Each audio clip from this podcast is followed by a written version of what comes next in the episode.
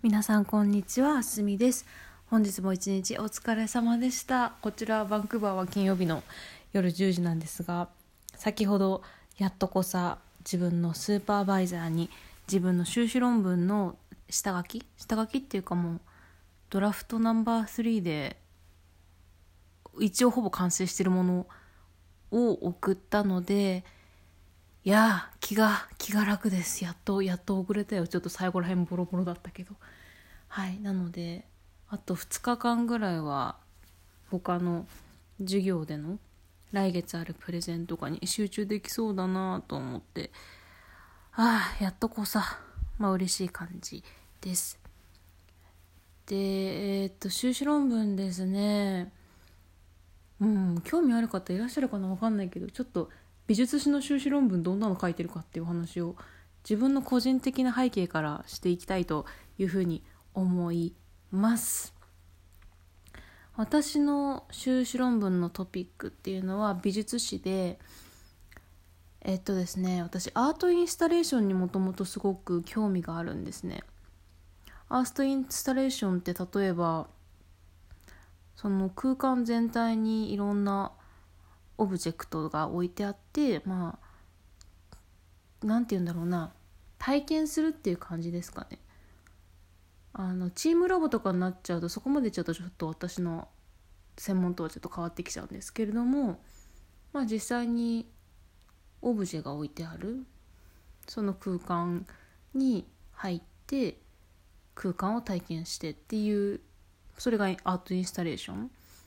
であってでそれを私は結構前から研究してるんですけれども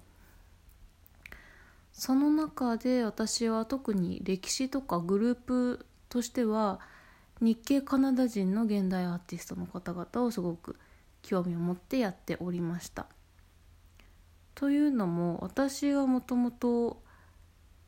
そうですね中国現代美術とかあとはもっと言うなれば日本画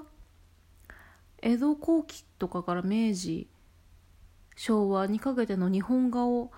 もともとやりたいなっていうふうに思っていたんですけれどもまあバンクーバーに来てみたら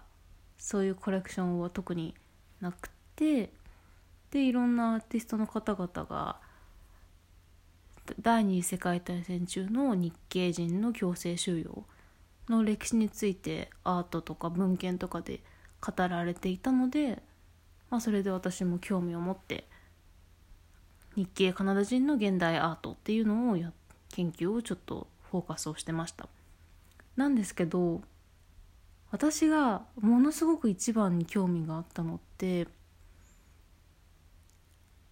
静かなこととか何も言わないっていうことのそれがどれだけ力があるかっていうその表現の仕方っていうの話をちょっと興味があってやっていました。というのも日系人の歴史っていうと、まあ、多分おそらく日系人だけじゃなくって、まあ、ポストコロニアルの文献で言うとやっぱり虐げられてきたグループっていうのはなんか発言ができないっていうスピーチができないっていう先入観みたいなのが結構いろんな文献の中にありましてで特に日系人の強制性収容を体験した日系一世の方々っていうのはまああんまりその自分の体験を言葉にして伝えてこなかったと。そういう背景があるのでそのそのおじいちゃんおばあちゃんの世代の沈黙の歴史っていうところに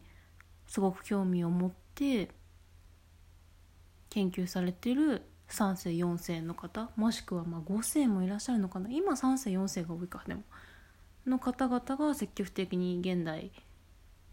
は研究とか美術を作ってるっていう背景があります。私自身は小学校の時に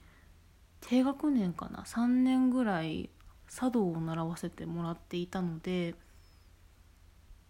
あれって2時間超ぐらいずっと正座で座ってで、まあ、お菓子食べるとお茶飲んでで決まった二言ぐらいしかお客さんは言わないんですよね。で出していい音っていうのも水の音と何だったかな？あの抹茶をかんってひしゃん？茶杓から出して最後ポンって粉を落とす時の音だけ？ぐらいしか音出しちゃいけないって決まってるんですけどなんかそれだけ待ってるといろんなことに気づくようなうん。だんだん気づけるようになってくるんですよね。あれ2時間ずっと座っててぼーっとしてたも別にいいんですけど。うん。飾ってあるお花とか。自分がお手前しててもなんでこんなルールなんだろうなって思うけどだんだんやっていくとあこれ全部無駄がないんだなとか全部ホスピタリティにしっかりつながっててエフィシエントなんだなとか気づいてて結構面白かったのでおそらく自分が考えてるのもそういう全然喋らないっていう行動に対してでも聞き取ったり感じ取れることっていっぱいあったりするからその静かであることっていうものへの興味っていうのが多分あの概念的な興味で言うとあるんだろうなっていうふうに思います。なんか修論も始めアイディアを自分の教授にお話ししてる時にも結構その歴史をどういうふうに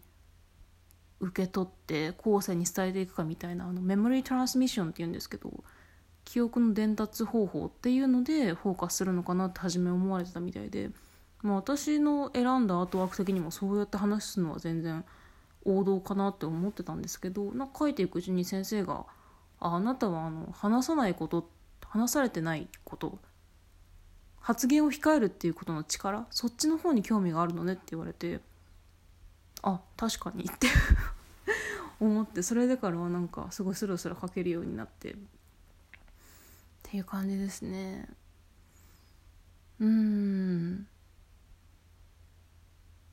なんだろうなその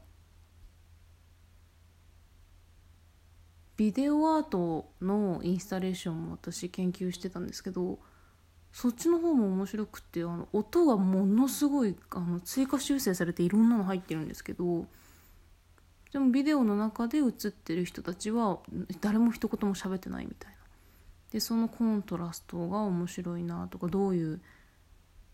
意味があるかとか、まあ、そういうことを研究をしてました。うん私はとっても楽しかったです。いやーなんかとりあえずでもかけてよかったな。うんちょっとあんまりちゃんとうまく喋れてない感はあるにはあるんですけれども。